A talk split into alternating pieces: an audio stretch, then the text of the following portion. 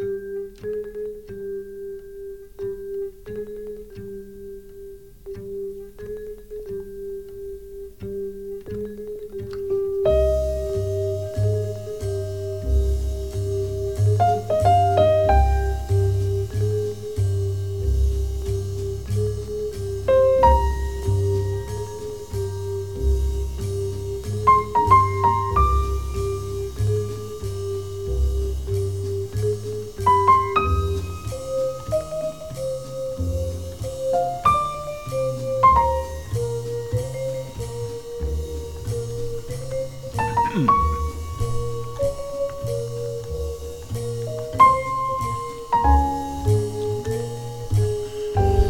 jardin.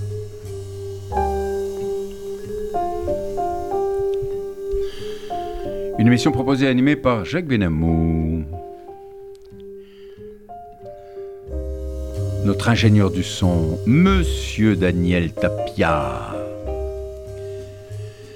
Bonjour et bienvenue à auditeurs de Côté Jardin sur la radio RCJ 94.8 sur la bande FM. Vous pouvez écouter notre émission soit en audio sur un simple poste de radio, soit par internet et en vidéo à l'adresse Radio RCJ. Vous pouvez le faire tout de suite, radio-rcj.info en cliquant sur le direct. Et puis également, si vous voulez écouter ou réécouter notre émission en podcast euh, et en vidéo, bien évidemment, à l'adresse radio-rcj.info côté jardin. N'hésitez pas, côté jardin. Euh, vous, vous, pourrez rajouter également euh, Christian euh, Pierret et Philippe Lator et vous aurez directement l'écran et nos invités à l'image. Alors j'ai le grand plaisir d'accueillir aujourd'hui Monsieur Christian Pierret, ancien ministre de l'Industrie et maire de Saint-Dié des Vosges, actuellement avocat et administrateur de jeunes entreprises innovantes. Christian Pierret, bonjour. Bonjour. Ainsi que Monsieur Philippe Lator, lui qui est cofondateur d'un fonds dédié aux PME françaises. Philippe Lator, bonjour. Bonjour. À l'occasion de la parution de leur dernier livre, je vous le montre, c'est un chef-d'œuvre euh, dans le domaine qui est traité. Le nouveau contrat social, l'entreprise après la crise, publié aux éditions du bord de l'eau. Alors Christian Pierret et Philippe Lator, vous êtes deux complices qui se connaissent de longue date, je présume, et, qu'avez-vous et, qui avait publié en 2017 un très intéressant ouvrage, Réinventer la démocratie, aux éditions de l'Archipel. J'avais eu le plaisir d'accueillir à côté Jardin Monsieur Christian Pierret, qui avait intéressé de très très nombreux auditeurs. Vous avez uni vos réflexions dans votre dernier livre, Le nouveau contrat social, l'entreprise après la crise, publié aux éditions du Bordelot, je le répète, et préfacé par Monsieur Pascal Lamy, rien que ça, président du Forum de Paris sur la paix et président émérite de l'Institut Jacques Delors. Vous développez l'idée. Et de l'Organisation mondiale du commerce. Et de l'Organisation mondiale du commerce, bien évidemment. Vous y, vous y développez l'idée que l'État n'est plus au cœur du pacte social, mais l'entreprise. En estimant que l'entreprise au sens large, créatrice de valeur économique, source de richesse d'un pays où l'on passe la plupart de son temps éveillé, doit pouvoir euh, doit, pardon, doit promouvoir un nouveau partage du pouvoir. Votre livre fourmille d'idées avec lesquelles tout le monde peut ne pas être d'accord, mais il jette les bases d'un concept de société plus juste et plus humaine. Alors, tout d'abord, Christian Pierret, Philippe Lator, euh, comment vous connaissez-vous? Dans quelles circonstances êtes-vous rencontrés? Il n'y a pas si longtemps. On s'est rencontrés à l'occasion de notre travail. Oui. Euh, Philippe était un des animateurs d'un fonds euh, dédié à des, à des entreprises euh, moyennes. Euh, et, et, moi, j'étais avocat. oui, Je suis toujours d'ailleurs, avocat honoraire maintenant. Est-ce que, est que quand on est ministre, on devient avocat, on tourne bien ou on tourne mal? On, poursuit une œuvre au service de l'intérêt général. Oui, on va dire ça comme ça. Oui, j'y crois, je crois, je crois à l'intérêt général, mais en tout cas en politique. En tout cas, vous, êtes, vous en êtes convaincu, c'est formidable. Absolument. Alors donc, vous vous êtes rencontré avec Philippe Lator. Oui, euh, à propos de problèmes juridiques euh, de la vie de l'entreprise. Oui, oui, oui. Et puis par ailleurs, euh, Philippe me connaissait depuis, depuis un certain temps parce qu'on avait eu des discussions ensemble, notamment portant sur la politique pas toujours d'ailleurs en accord, mais une ligne générale commune. C'est très bien. Et, en 2017, nous avons publié ensemble le Réinventer la social-démocratie. Oui, oui, tout à hein, fait. qui, qui nous a permis un peu de donner un cadre général à notre réflexion sur cette recherche de, de, compromis qui est finalement la, la social-démocratie. Et nous avons voulu aller un peu plus loin sur la piste, en effet, de l'État et de l'entreprise, et spécialement à l'intérieur de l'entreprise, pour essayer de voir un peu comment est-ce que cette recherche de compromis pouvait être créatrice de valeur et pouvait aussi eh motiver les salariés. On va en parler tout de suite. Mais alors, qu'est-ce qui vous a, justement, qu'est-ce qui vous a poussé à unir vos réflexions pour, pour dans l'écriture de ce livre? Qui, qui, le premier, a dit, tiens, eh bien, on, va écrire quelque chose C'est l'observation de la réalité. L'observation de la réalité, à la fois euh, les Gilets jaunes qui nous ont ah, marqués, comme, comme tout le monde, les slogans des Gilets jaunes, dont nous donnons un certain nombre d'exemples dans le livre pour illustrer notre, notre analyse. J'allais vous poser la question, et, et, la pandémie euh, coronavirus également Et deuxièmement, la pandémie. Oui. Et troisièmement aussi, le, le, sentiment que les sociétés euh, euh, démocraties, les démocraties, parfois social-démocraties, euh, occidentales, euh, ce serait différent sans doute en Chine ou en, Russie, mais les démocraties occidentales subissent, euh, traversent aujourd'hui une très grande crise, une crise euh, d'identité sur leur, ce qu'elles considèrent comme la démocratie, une crise de, de, de, confiance dans le futur. Et, et, la France, malheureusement, est le pays qui, d'après les analyses et les sondages, est le pays qui est le plus en crise sur sa propre société crise entre les générations, mm. crise entre euh, ceux qui travaillent euh, manuellement et les intellectuels, crise entre les élites, les gilets jaunes, hein, c'était ça, les élites et la, masse du peuple. Bref, il y a des choses qui sont en train de tourner autour de nous et on s'est dit euh, comment, à partir de notre expérience professionnelle très concrète, mm. très concrète, on va essayer de démêler cet écheveau pour proposer des solutions. En tout cas, vous, dans votre livre, vous, moi, je, considère que vous avez, réussi quand même, en pénétrant justement dans votre livre, le nouveau contrat social, je répète le titre, l'entreprise après la crise. On constate que vous faites un tour d'horizon très critique sur la plupart des sujets qui sont des motifs de préoccupation des Français. Vous parlez par exemple de la grande graine sociale des inégalités, l'empoisonnement du monde, euh, la liotique contre le plastique, vivre au grand air et mourir, euh, et, mourir de nanoparticules. Le bilan carbone, ou pas, pas, tout ça, ainsi de suite, etc. Alors, euh, Philippe Lator, euh, qu'est-ce qui vous a poussé à... vous C'est un constat que vous faites là. Oui, je, voulais juste revenir en arrière sur quelque chose qui était le, On a parlé des gilets jaunes, on a parlé ensuite de la crise Covid. Voilà, la pandémie, là vous parlez des sujets climatiques. Et ce qui nous a frappé, et l'histoire nous montrait qu'on avait de plus en plus envie de creuser ce sujet-là, c'est que quelque part, les Gilets jaunes se sont adressés à qui? Ils se sont adressés à l'État. Tout à fait. Euh, pendant la crise euh, Covid, qu'est-ce qu'on a fait finalement? Tous ceux qui étaient même les plus libéraux avant se sont reconvertis en les plus euh, fervents défenseurs de l'action de l'État.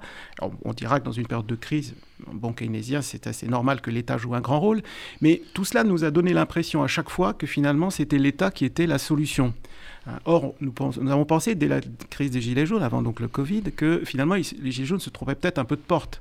Le sujet, c'était plutôt à l'intérieur de l'entreprise, parce que c'est là qu'est créée la richesse, et c'est plus là qu'il y a une capacité à, redistribuer ou à créer de la valeur ensemble, plutôt qu'en s'adressant à l'État. Mais on va y revenir, on va, on va revenir sur l'importance de l'entreprise, le poids de l'entreprise maintenant, en tout cas que vous reconnaissez et que vous voulez, euh, j'allais dire, euh, pousser un petit peu. Vous constatez que le remède, quand on parle un petit peu, quand on fait un, état des lieux, comme vous le faites dans votre livre, sur la gangrène sociale des, des inégalités, etc., vous constatez que le remède fait souvent plus de mal que le bien. Oui, parce qu'on applique, euh, c'est d'ailleurs l'actualité d'aujourd'hui, oui. Euh, on, applique un traitement euh, quantitatif monétaire sans trop regarder avec suffisamment de profondeur et l'ampleur de la crise, on vient d'en parler Philippe et moi, et sa nature. Autrement dit, euh, nous pensons que ce ne sont pas avec des crédits, crédits publics d'État, subventions, mm-hmm. organisations internationales mm-hmm. lourdes, etc. Regardez la COP 26, les belles résolutions. Aujourd'hui, euh, à chaque COP, il y a de nouvelles résolutions, et à chaque fois, on que dit, pas un peu depuis la COP d'avant, on n'a pas progressé, mais plutôt régressé. C'est pas du pipeau cette histoire de COP 26 avec ce fameux réchauffement climatique. Euh, c'est rempli de bonnes intentions. C'est très intéressant de voir, par exemple, le chef d'État brésilien soutenir l'idée qu'il arrête la déforestation, alors qu'il n'a jamais été aussi importante dans la forêt amazonienne qu'aujourd'hui. C'est se moquer du monde. mais la résolution sera prise, adoptée à l'unanimité, dans une grande ferveur. La réalité, ça sera qu'on continuera à chasser des populations en Amazonie, de, leur, de leur territoire traditionnel, et à déforester massivement. Les fameux puits de carbone, et le puits de carbone, c'est-à-dire des forêts qui, concentrent le, CO2 par, par la, production de, de, de plantes, d'arbres, etc.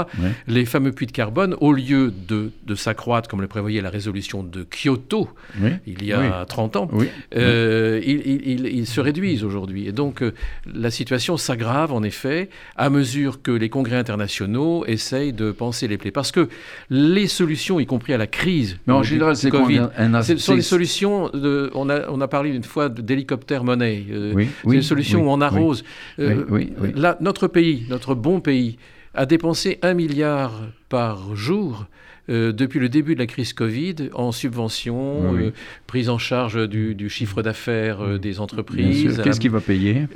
On a dépensé 420 milliards. Il faudra un jour ou l'autre. oui, mais nos enfants, nos petits-enfants, nos petits-enfants. Alors, dans votre passage, Christian Piret et Philippe Lator, intitulé Vive la croissance.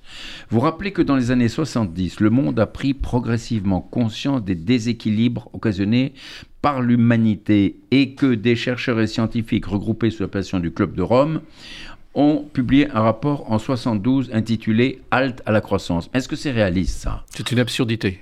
Justement, alors. Euh, absurdité parce que, comme on vient d'ailleurs de le dire à la COP 26, euh, on ne peut pas traiter les problèmes du climat, par exemple, on ne peut pas traiter les problèmes du développement économique dans les inégalités. Et pour réduire les inégalités, ce n'est pas partager un gâteau qui serait toujours le même qu'on partagerait mieux.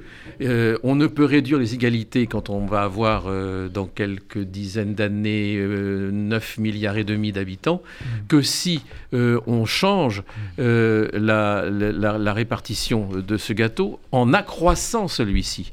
Si, nous sommes en situation de, stagnation de la croissance, on ne pourra jamais satisfaire les besoins élémentaires. Deux chiffres. Euh, un milliard euh, d'habitants aujourd'hui de notre Terre n'ont pas l'eau courante. C'est inouï. Hein. Presque 2 milliards n'ont pas d'assainissement.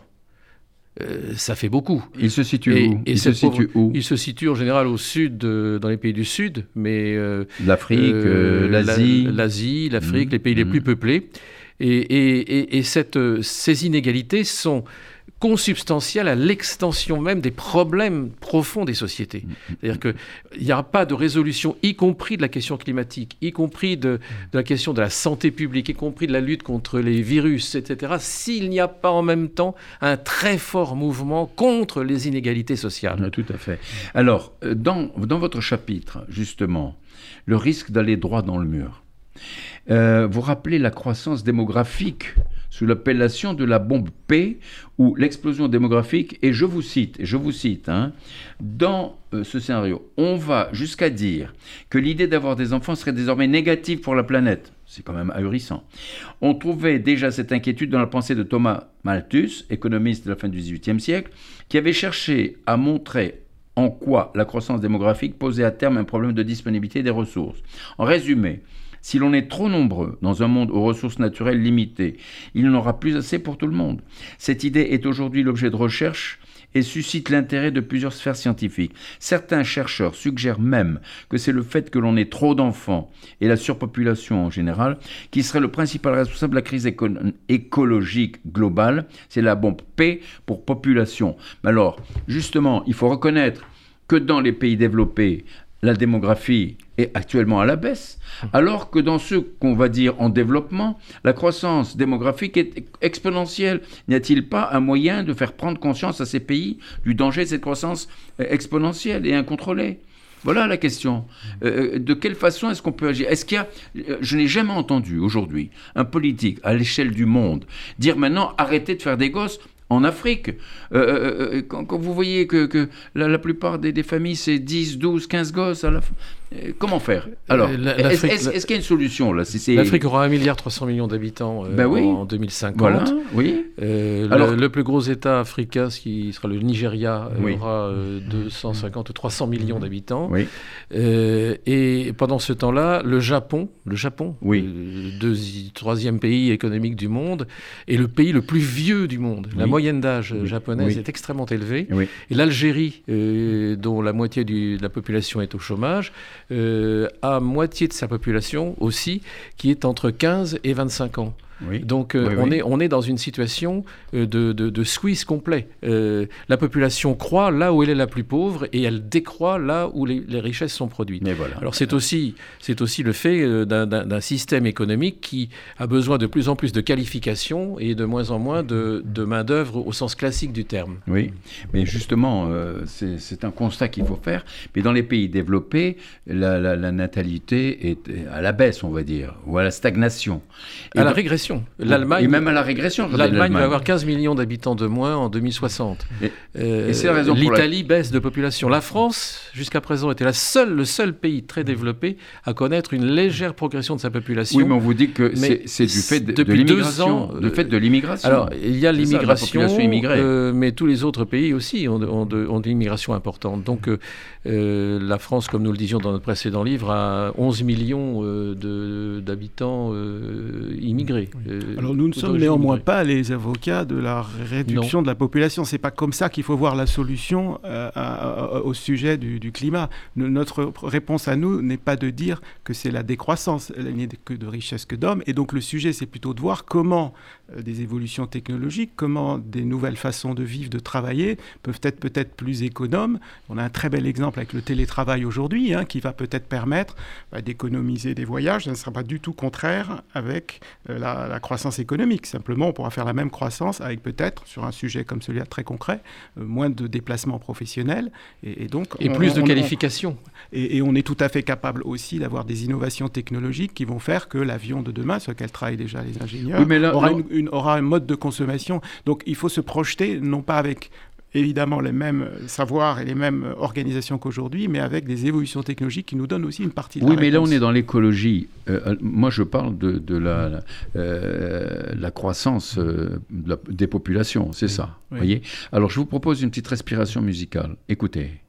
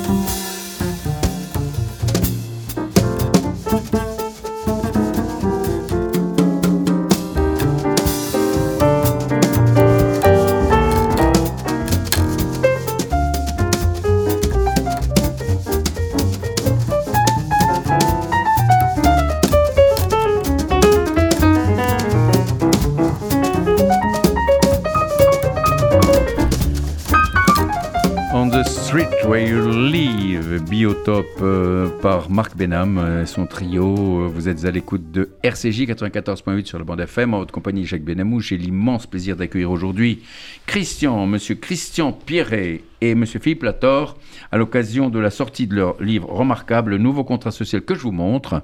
Nouveau contrat social, l'entreprise après la crise. Alors, messieurs, fort opportunément, vous rappelez que le progrès technique devient hors contrôle. Et vous posez la question, faut-il casser les métiers ou former autrement les salariés? Alors ah, vous, alors bien sûr, vous faites une allusion, l'homme et la machine, des canuts robots, vous, la progression, l'humain contre l'automatisme, implacable des robots, le travail change, les nouveaux métiers apparaissent. Alors, qu'en dites-vous?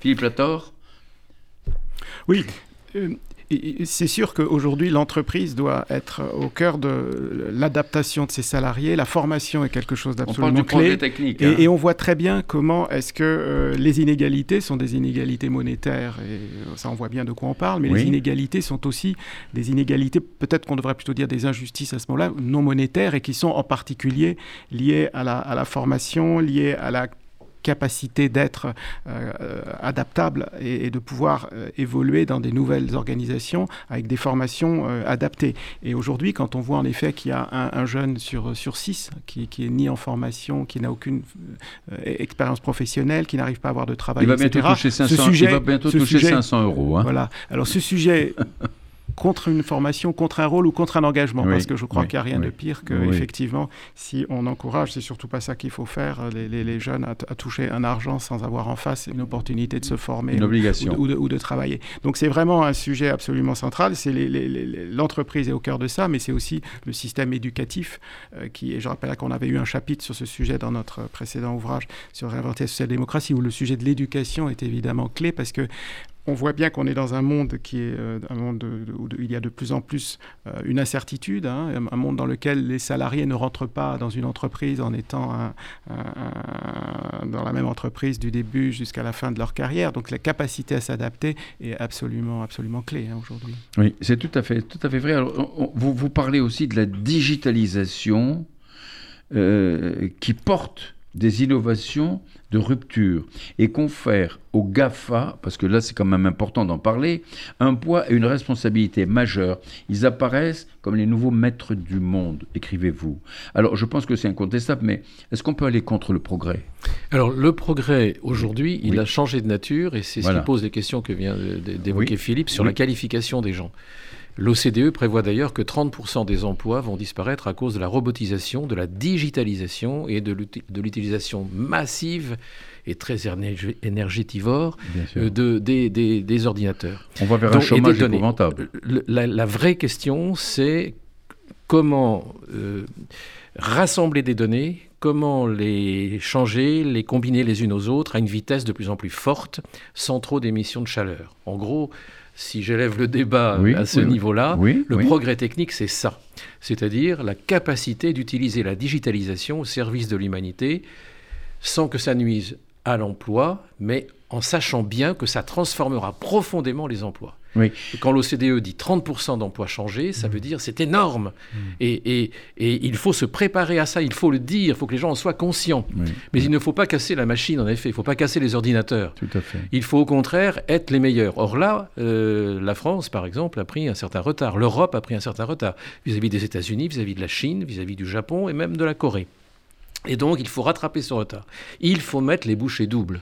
Il faut mettre les bouchées doubles pour aller dans ce sens et non pas aller la contre. C'est-à-dire, on ne va pas sauver la France ou, l'Europe occidentale, pour ne prendre que cet exemple, avec des petites communautés qui vivront en élevant des chefs dans le Larzac. Ça, c'est du pipeau écolo qui n'a aucun intérêt.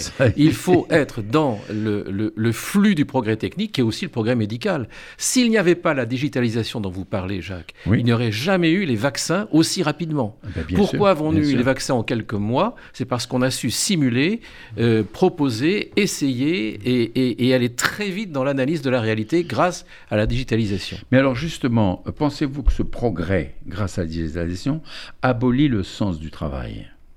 Non, il exige de donner du sens au travail. C'est tout à fait différent. je retourne votre, votre phrase par un jeu de mots, mais, mais je, je, sens bien que derrière votre question, il y a l'interrogation fondamentale de la société. Quel sens a mon boulot Pourquoi est-ce que je dois travailler de plus en plus Pourquoi est-ce que est-ce uniquement pour avoir de meilleures conditions matérielles et c'est bien naturel pour les gens qui sont au bas de l'échelle sociale Et la réponse est oui dans ce cas-là. Mais est-ce aussi pour euh, changer la nature du travail, pour avoir un travail plus intéressant pour faciliter le développement des pays en voie de, euh, qui manquent encore de croissance et de développement, pour assurer un minimum de confort qui permet d'élever, au fond, la condition générale de l'humanité. Et donc, donner du sens au travail, c'est donner le sens que ce travail participe de l'aventure des hommes sur cette terre et participe du progrès pris en charge par les hommes eux-mêmes sur cette terre afin d'améliorer leurs conditions. Tout à fait. Alors, dans votre euh, chapitre, le capitalisme doit trouver en lui la force de se régénérer. Philippe Lator, Christian Piret. Euh, vous évoquez le rôle de l'État en soulignant le rôle des manifestations des Gilets jaunes qu'on a commencé à évoquer tout à l'heure.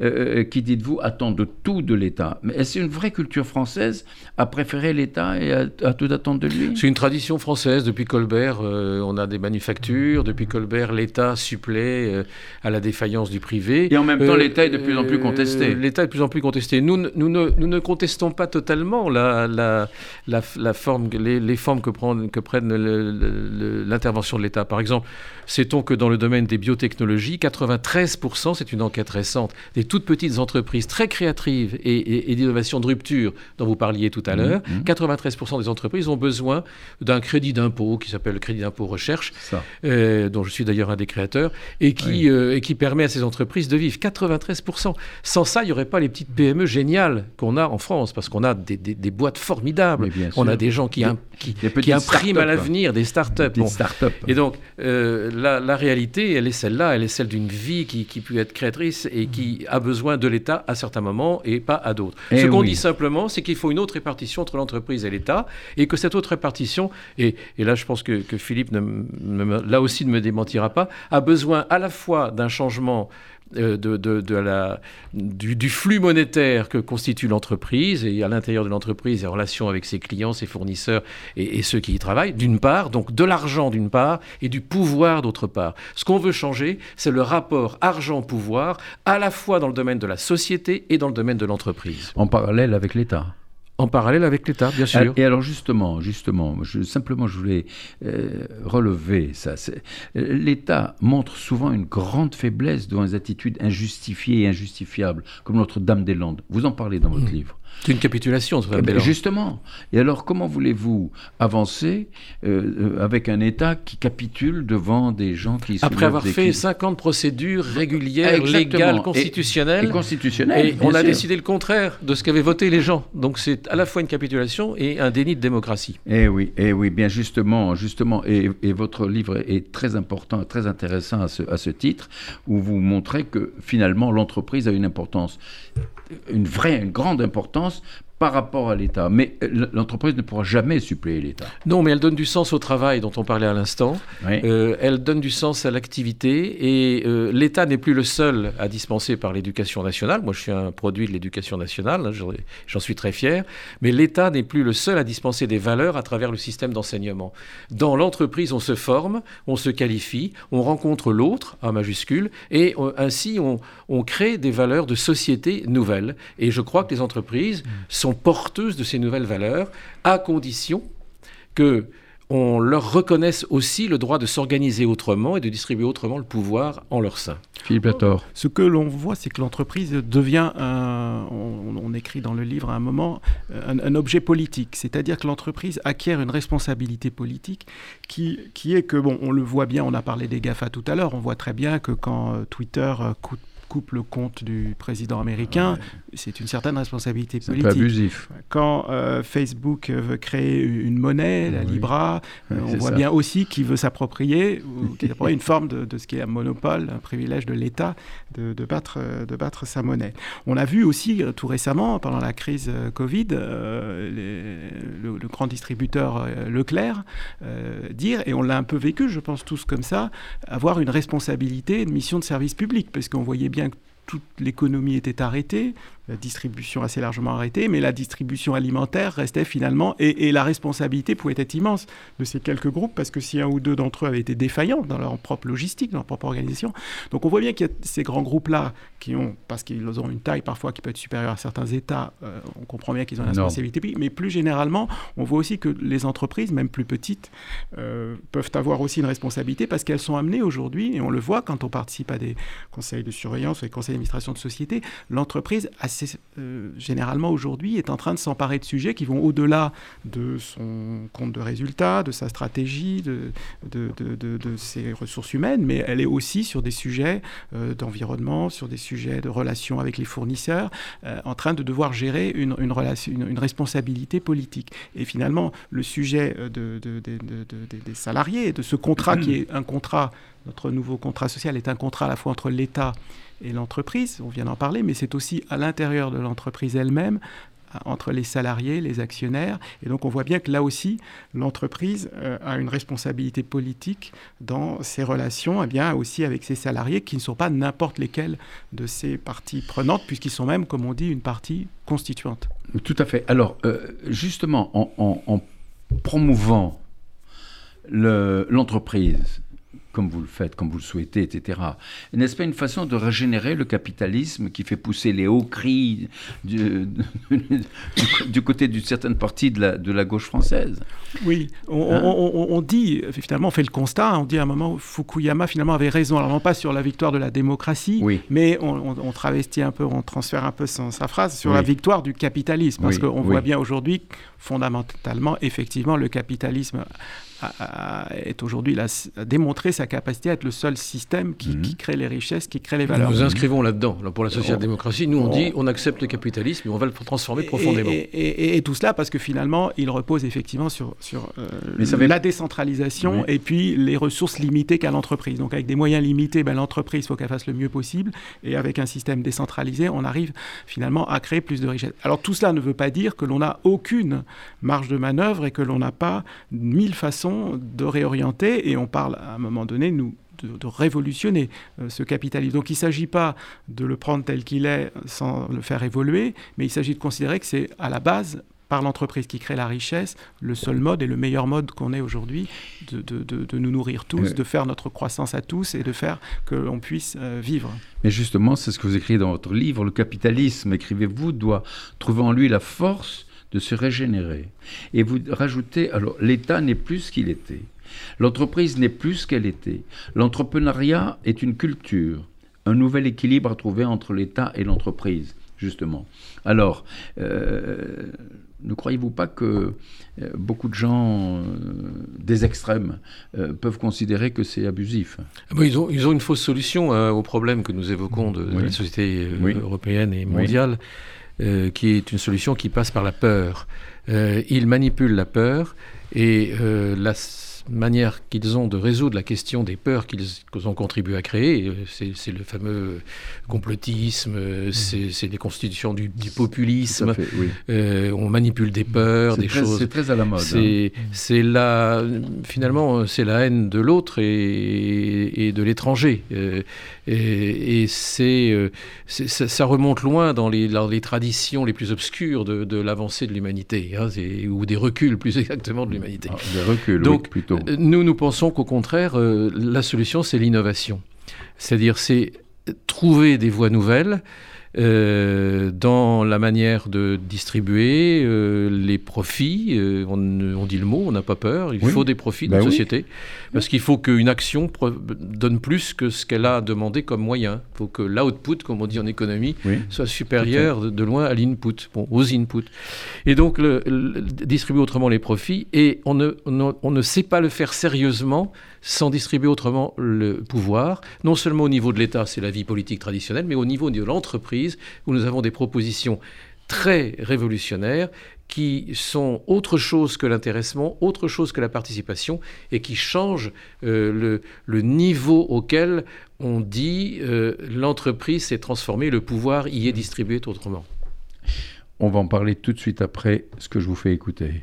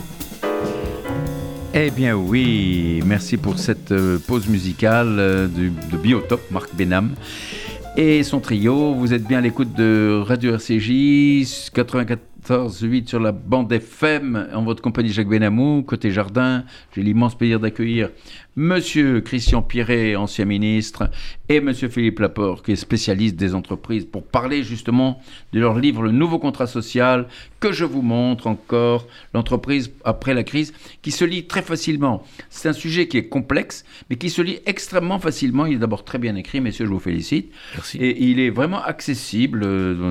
Alors, vous, en quelques mots, si vous voulez, actuellement on parle beaucoup du Bitcoin. Le Bitcoin où les gens pensent faire des fortunes en investissant là-dedans, etc. Qu'est-ce que vous pensez, vous, de ce phénomène? C'est une échappatoire à la crise de la société. Alors, c'est quoi exactement C'est une échappatoire à, la situation monétaire euh, complexe que l'on connaît aujourd'hui. C'est pas une menace quand même pour la souveraineté des États, ça Échappatoire parce que ça crée, entre un, ça crée entre un réseau que, par exemple, nous pourrions créer une monnaie tous les trois. Oui extérieur à la société, extérieur à l'État, extérieur à la régulation. et, donc, euh, c'est une façon d'échapper au monde tel qu'il est. On se crée un petit monde monétaire en dehors. Et, il faut se faire confiance. Et si on se fait confiance, on crée autre chose à côté. C'est pas du tout en ligne avec l'idée de d'améliorer la société et notamment de lutter contre l'injustice sociale. Mais oui, bien sûr. Mais alors, justement, euh, dans votre chapitre 5, qui crée la valeur économique, ça c'est votre titre. Je vous cite. Comprendre qui crée la valeur économique est un préalable nécessaire avant de considérer la question de son meilleur partage. C'est le travail qui crée la valeur. Travail direct, rémunéré par un salaire, ou travail indirect, c'est-à-dire accumulé sous forme de capital. Il est rémunéré comme tel. Tout est travail, y compris le capital. Le rentier, l'entrepreneur, les dirigeants et managers et la grande masse des salariés se retrouvent dans des positions différentes de leur rapport à la valeur. Alors, développez-moi un petit peu ça. Le travail. le travail. Oui, le travail, vous avez bien euh, noté que le capital est lui-même du travail accumulé. Donc en réalité, ah, ça dépend. sur quel angle on se on Est, on est en train de dire, voilà, on est en train de dire que la question est qu'il y a des parties euh, prenantes dans l'entreprise, il y a des créanciers, il y a qui ont prêté de l'argent, il y a des actionnaires mhm. qui ont mis de l'argent en capital, et puis il y a mhm. des salariés qui travaillent. Donc on peut dire qu'il y a ces trois grandes parties qui, constituent euh, les, les forces qui vont permettre de la création de richesses, chacun avec un engagement ou un degré de risque euh, ou de présence un peu différent. Et euh, ce qui est un peu à la base de, ce nouveau contrat social, c'est quand on fait un peu le bilan aujourd'hui, et en particulier avec la crise qui, permet d'éclairer encore mieux notre situation, c'est que finalement, on voit les créanciers, ils se sont plutôt bien sortis de la crise actuelle, puisque l'État, avec les prêts garantis par l'État, les PGE, finalement, euh, leur a sauvé la mise, hein, puisque tous ces créanciers, de tout voilà, puisque les créanciers, ils étaient à risque avec toutes ces créances, vu la situation économique qui euh, marquait un effondrement, mais l'État ayant garanti euh, les créances, les créanciers, certes, n'ont pas une espérance de rendement énorme, ils ont prêté pour 1, 2, 3% de marge, mais ils sont parfaitement sécurisés aujourd'hui, les créanciers. Quand on parle des actionnaires, certains dans des secteurs qui ont très bien marché, y compris pendant la crise, n'ont jamais eu beaucoup de périls, hein, dans les secteurs comme la, pharmacie. Euh, bien sûr, a fortiori, avec une pandémie, oui, bien sûr. Par contre, de façon générale, tout de même, les actionnaires, dans des secteurs cycliques encore plus, voire dans des secteurs sinistrés, ont pu être en, grande difficulté. Dans un secteur comme l'aéronautique, qui a perdu la moitié de son activité, des actionnaires ont ah pu voir la, la valeur de leur participation, de leurs actions peut-être être proche de, zéro, à peau de chagrin. Néanmoins, à partir du moment où il reste actionnaire et que le cycle, restons sur cet exemple, peut permettre en 2024-2025 d'avoir une belle reprise du secteur, les actionnaires peuvent espérer, euh, avec une certaine probabilité, euh, avoir une belle valeur de leurs actions. Et les salariés, où sont-ils? Puisqu'on a dit créanciers, actionnaires et salariés, ben, les salariés se retrouvent dans une situation où ils sont exposés à beaucoup d'incertitudes, flexibilité. Hein. on n'est plus aujourd'hui, comme on le disait tout à l'heure, de l'enfance à la mort dans la même entreprise. Tout à fait. on, est, on est donc ou quelques secteurs qu'on soit exposés à devoir s'adapter, à devoir euh, faire face aux digitalisation, mondialisation, etc. Et donc les salariés sont beaucoup plus en risque aujourd'hui qu'autrefois.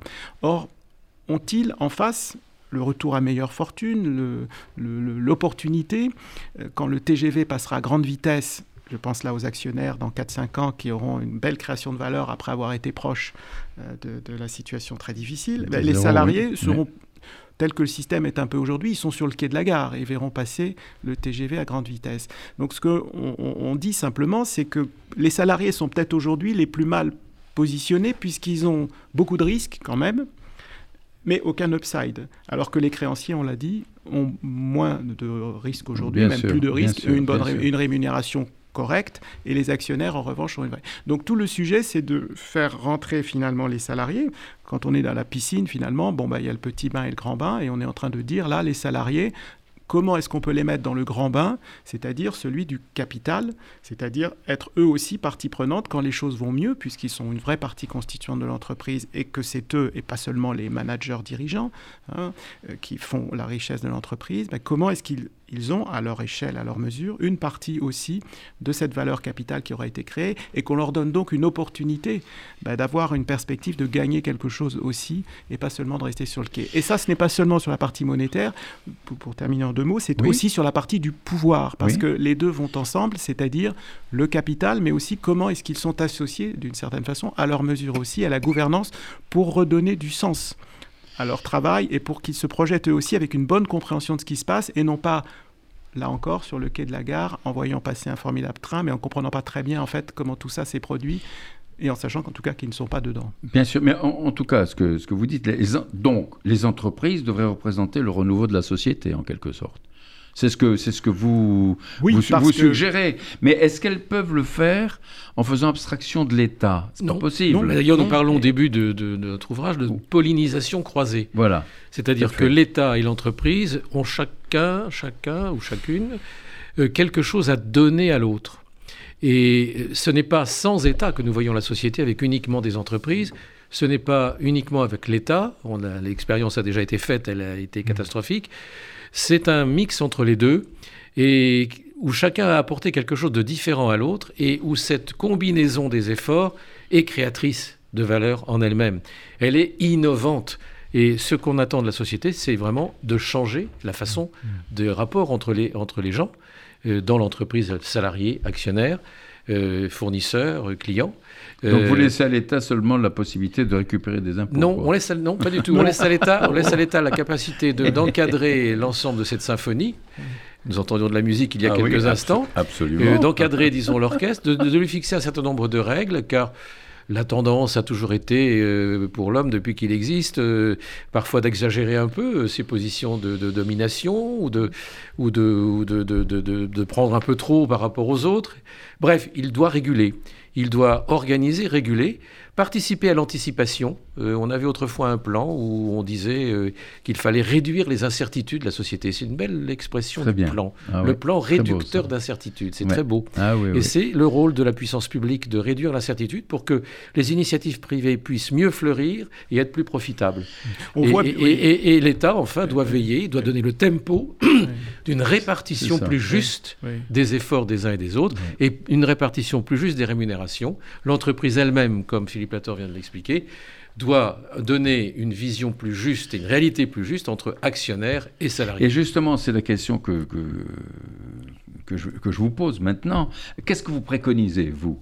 Christian Piret, Philippe Lator L'intéressement, la participation, le partage du pouvoir entre la direction et les salariés, avec la, et quelle serait la réaction euh, de l'actionnariat, bien sûr, et le rôle des syndicats qui demandent maintenant une réduction du temps de travail à 32 heures par semaine. Qu'est-ce que vous préconisez? Vous dites-moi un peu.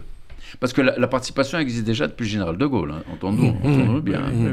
Oui, euh, euh, on parlait tout à l'heure du petit bain, du grand bain. Pour nous, le, grand bain, c'est euh, non pas seulement, bien sûr, aujourd'hui on parle du pouvoir d'achat, des, rémunérations, puisqu'on voit qu'il y a une, une, inflation qui repart. On a vu que, on a quand même, il y a deux jours, eu un événement historique qui est que le CAC 40 oui, a, dépassé, son, record. qui était celui de, de, de, 2000. On avait vu dans les classements challenge que les 500 premières fortunes avaient progressé de 30% en 2020.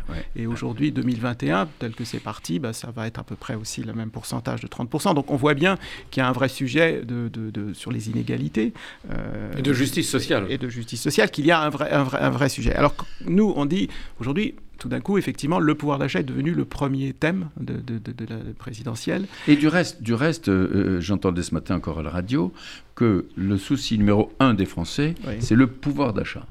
Indépendamment de l'immigration, etc., des autres sujets, bien sûr. Alors, nous avons dans le, nouveau contrat social une, analyse qui, qui, qui, va beaucoup plus loin que le sujet de on peut augmenter les salaires ou il faut plus de l'intéressement, plus de participation et faire que si l'entreprise a de bons résultats, il faut en donner un peu plus aux salariés. Tout ça est très bien et on n'est pas en train du tout de, nier l'intérêt de tout cela, pas plus qu'on ne nie l'intérêt de la redistribution, mais on dit que finalement, il n'y a rien de plus simple que d'aller chercher aussi euh, là où la richesse est créée dans le capital et finalement d'associer ceux qui, dans l'entreprise où ils ont participé à cette création de richesse, bah, qu'ils soient eux aussi directement associés. Alors ça veut dire en fait deux choses qui sont à la fois de l'argent et, du pouvoir.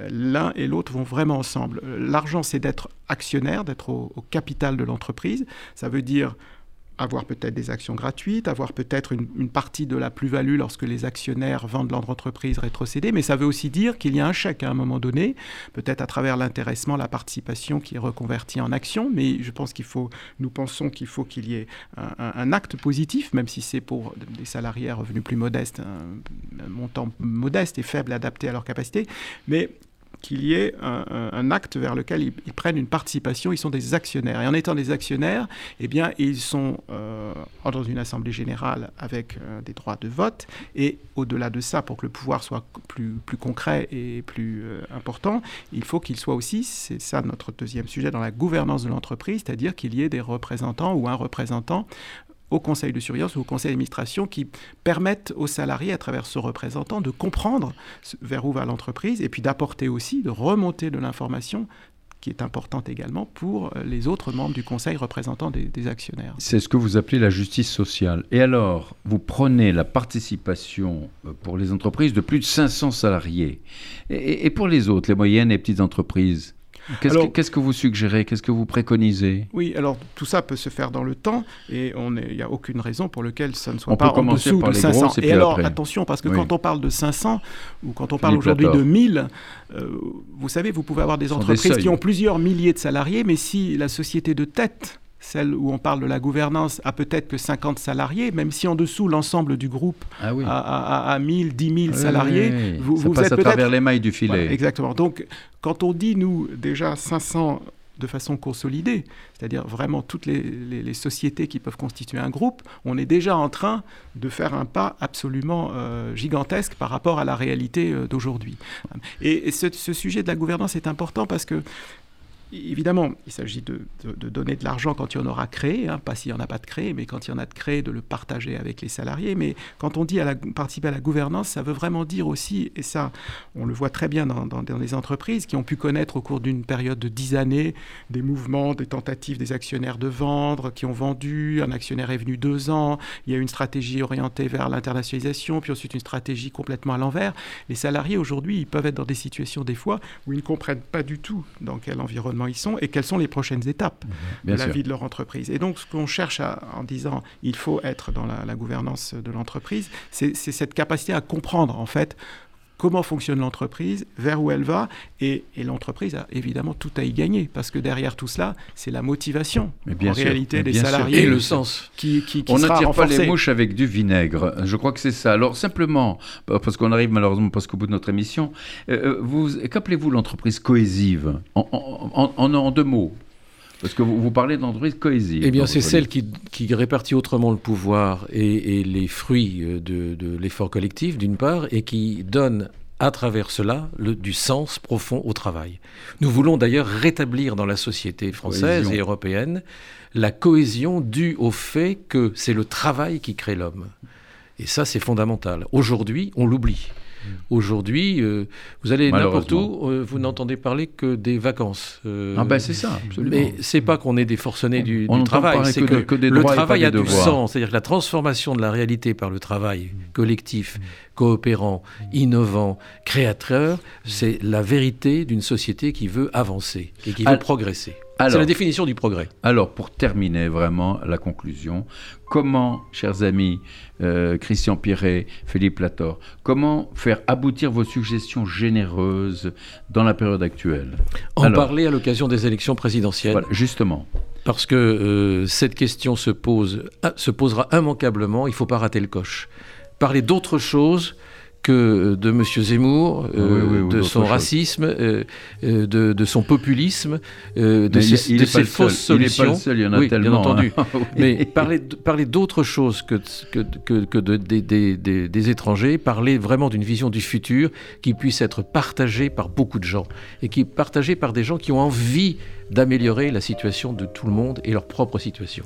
J'ajouterais que c'est aussi aux salariés eux-mêmes et à leurs représentants de se motiver, parce que finalement, ce sont euh, les premiers concernés, et ce sont à eux de faire l'effort aussi euh, en termes de formation d'ailleurs, parce qu'il faut être aussi au bon niveau pour pouvoir participer à, ces conseils d'administration, par exemple, si on en est membre. Et donc c'est à eux aussi de prendre les choses en main, et pas, et pas seulement à l'État d'organiser, même s'il peut aider avec des aides fiscales ou avec toutes sortes de, de systèmes. Ce sera le mot de la fin. En tout cas, je vous remercie, Christian Pierret, Philippe Lator, votre livre Le nouveau contrat social, l'entreprise après la crise, extrêmement intéressant, qui fourmille d'idées et de propositions. Je vous remercie beaucoup. Euh, au revoir, Christian Pierret. Au revoir, Philippe Lator. Au revoir. Vous êtes à l'écoute de RCJ 94.8 sur la bande FM, côté jardin, votre compagnie Jacques Benamou. J'ai reçu nos amis Christian Pierret et Philippe Lator pour leur livre Le nouveau contrat social, l'entreprise après la crise. Je vous donne rendez-vous le mois prochain. Au revoir.